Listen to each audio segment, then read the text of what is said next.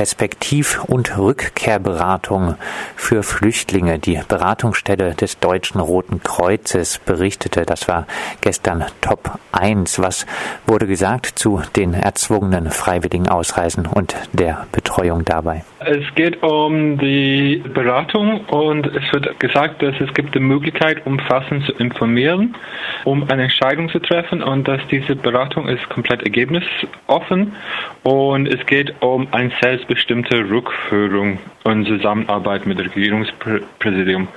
Eine und selbstbestimmte Rückführung, das klingt ja. Das, ich weiß, das ist immer so. Es ist natürlich immer so, es geht um im Prinzip Abschiebungen zu verhindern.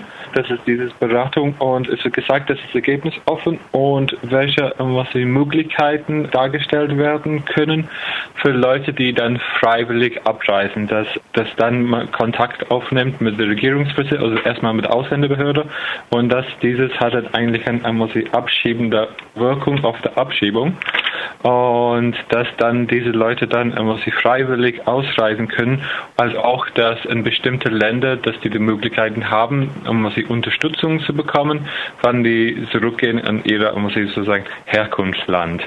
Es wird dann Beispiele gegeben, von welcher Angebot für Unterstützung gemacht werden kann in bestimmte Länder. Und zum Beispiel in Kosovo, dass irgendwas man könnte dann zum Beispiel irgendwas Unterstützung da bekommen, wenn man irgendwas zurückkehrt, dass man für den Flughafen in Pristina abgeholt wird und dann Unterstützung in ein neue Geschäfte aufzubauen zum Beispiel.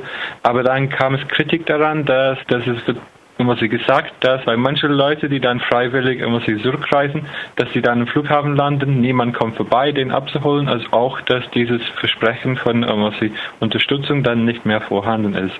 Und dieses bestimmte Punkt wird dann jetzt, es ist jetzt geplant, dass diese bestimmte Kritik nachgegangen wird. Gibt Und es die Tendenz, dass auch in Freiburg mehr Flüchtlinge über diesen Weg äh, aus Freiburg gedrängt werden sollen? Es scheint, als ob es tatsächlich so ist. Es ist keine Überraschung zu sehen, dass die, die Hauptzahlen von den Leuten, die diese Beratung in Anspruch nehmen, kommen aus, werden gesehen, als ob die rauskommen aus Serbien, Mazedonien, Albanien, Kosovo, Bosnien und so weiter. Die sind die Hauptländer, die Westbalkanländer. Und es scheint, als ob mehrere nehmen diese Möglichkeit, um eine Abschiebung zu vermeiden.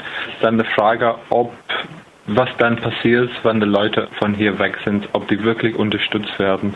Weil es wird auch gesagt, dass immer die Leute, die in so prekären Situationen, zum Beispiel Alleinerziehern, werden dann ein bisschen Taschengeld gegeben. Aber wie lange das eigentlich hält und ob das wirklich hilft für diese Leute, das ist nicht mehr unsere Verantwortung. Das sieht man zum Beispiel auch äh, am bekannt gewordenen Fall der Familie Ametovic. Diese bekommt nach wie vor keine Sozialleistungen oder nur äh, ganz, ganz wenig. Ja, bei äh, ein weiterer Top gestern war die Sprachförderung für Flüchtlinge. Gibt es in Freiburg derzeit da ein ausreichendes Angebot? Es gibt was wie noch keine was wie ausreichend Angebot. Ähm, was man erlebt gerade, es wird gesagt, es ist was wie eine sozusagen ein, ein, ideologischer Wechsel innerhalb der Flüchtlingsbetreuung, dass man fängt jetzt an tatsächlich etwas wie Integrationsmaßnahmen zu machen. Es wird zum Teil Kursen unterstützt von der Bundesagentur von Arbeit, als auch über andere Wegen. Aber es scheint noch alles ein bisschen chaotisch zu sein. Ähm, zum Beispiel irgendwas wie Kursen von der Arbeitsamt, die dürfen nicht zu der allgemeinen Bildung gehören. Die müssen irgendwas wie schon orientiert auf der berufliche Integration. Aber es scheint es auch irgendwas wie gerade, es wird mehr darauf aufgepasst, dass sie versuchen, irgendwas wie Sprachforderungen zu machen. Aber es ist ähm, noch ziemlich viel von diesem Flüchtlingsbereich, ist noch ein bisschen in die, irgendwas die Notsituation. Und wir müssen abwarten und sehen, ob das tatsächlich wirklich so eine strukturelle Änderung dazu führt. Bei, ähm, bei vielen Sprachkursen sind nur Personen zugelassen, die eine, Zitat, gute Bleiberechtsperspektive haben. Flüchtlinge aus vermeintlich sicheren Herkunftsstaaten dürfen nicht teilnehmen. Gibt es an dieser Regelung Kritik in Freiburg? Es gibt natürlich Kritik daran. Es wird auch irgendwas ich versucht zu sehen, ob wir das ändern können. Als auch ist es so großer Teil, dass es eine Notsituation noch und dass die, die irgendwas wie, natürlich irgendwas wie die, die irgendwas wie bessere Bleiberechtschancen werden, dann die schnelle Möglichkeit dazu zu haben. Aber es wird schon versucht zu sehen, wie man das irgendwie grundsätzlich herangehen. Und es gibt heißt, schon heißt, es könnte die Bereitschaft geben, auch von Seiten der Stadt darauf äh, zu dringen, eventuell nicht so strikt zu kontrollieren, um so auch Flüchtlingen aus sicheren Herkunftsstaaten einen Deutschkurs zu ermöglichen? Da sind wir noch nicht so weit. Aber wir werden jetzt schauen, wie es erstmal anläuft und dann ich glaube, wir müssen tatsächlich da sehen. Wir müssen auch sehen, als Stadt ist es irgendwie in unserem Interesse, die Integration zu fordern und dazu gehört Sprachkursen. Und natürlich versucht man, Ideen auszudenken, ob man irgendwie das unterstützen kann mit Handy-Apps und so weiter. Aber man versucht erfinderisch zu sein, wo eigentlich es gibt kein richtiges Konzept, weil wir wissen, wie man die Sprache vermittelt. Und es ist schon etwas konservativ, aber wir irgendwie wir wissen, wie es gemacht werden soll, wir müssen es nur umsetzen. Und andere Aspekte dazu, dass wir muss ich aufpassen musste, ist einfach zum Beispiel Aspekte wie Kinderbetreuung. Mit zwar früher bei den Integrationskursen, das was wie man könnte Kinderbetreuung, aber jetzt wird gesagt bei dieser Sprachforderung, dass Kinderbetreuung zum Beispiel nicht dazu gehört.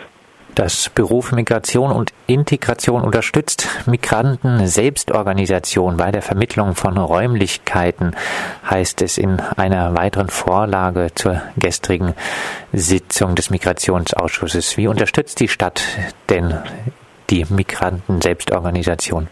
Ja, das Büro, von das Büro für Migration und Integration hat eine Datenbank zusammengestellt, hat eine ziemlich große Anfrage gemacht bei ziemlich vielen Sozialeinrichtungen in Freiburg ähm, herausfinden, was für Räume die haben, wie groß diese Räume sind, wofür die geeignet sind.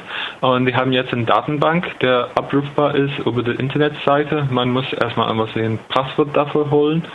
Und dann kann man diese Räume überprüfen, ob was frei ist, also Kontakt dann dadurch aufnehmen. Und ich finde das schon gut. Es scheint so eine ziemlich unkomplizierte Art und Weise, wie man irgendwas in Räume kommen kann.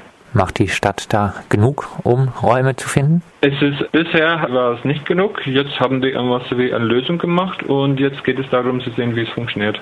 Heißt, äh, es herrscht auch äh, in der Stadt eine große Offenheit für Projekte, wie jetzt aus dem Netzwerkrecht auch Stadt vorgeschlagen wird, das DGB-Haus äh, neu und mit Flüchtlingen zusammen zu nutzen.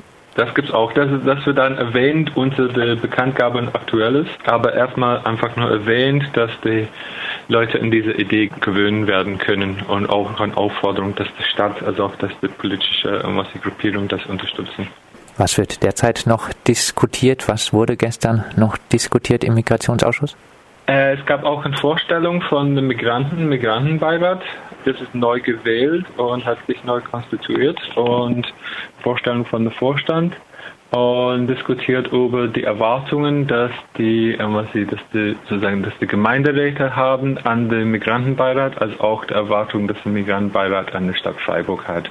Und ähm, großes Thema war wahrscheinlich noch äh, der Bau oder der nun doch nicht äh, Bau einer Moschee in Zering. Das kam auch unter Bekanntgabe ein aktuelles. Unsere Information, dass wir da eine Sitzung hat, gekriegt hat, war veraltet, weil äh, es ist jetzt, man kann sehen, dass die Stadt, äh, dass die Stadtverwaltung hat jetzt einen Rückzieher gemacht, dass die Moschee wird irgendwie erstmal nicht kommen. Unsere Information war immer noch gestern während der Sitzung einfach nur ein Bericht von den Treffen ähm, in Seringen und dass die Stimmung da ziemlich angeheizt war und dass die Veranstaltung ziemlich unangenehm war. Und das, was sie besonders, was sie, dass es aufgeteilt war, erstmal Diskussion über Flüchtlings, was sie und dann danach über die Moschee. Und dass es ziemlich viele Ressentiments rausgepackt waren. Und auch dieses Argument, dass ähm, wir können es nicht zulassen, dass eine Moschee in einem Industriegebiet ist, weil das ist wirklich kein Ort für irgendwas wie für Stille. Und dieses Argument wird rausgebracht, auch da, dass wir sollen keine Moschee, aber nicht aus der alten Ressentiment, sondern weil wir können es nicht zulassen, dass dieses als benutztes Gebetsraum, weil es dafür nicht geeignet ist. Ja, soweit Cognac McCabe äh, mit den Inhalten der Migrationsausschusssitzung, die gestern in Freiburg stattgefunden hat. Äh, Cognac McCabe mit seiner sehr diplomatischen Einschätzung des Ganzen. Cognac, dir vielen Dank für dieses ja, Interview.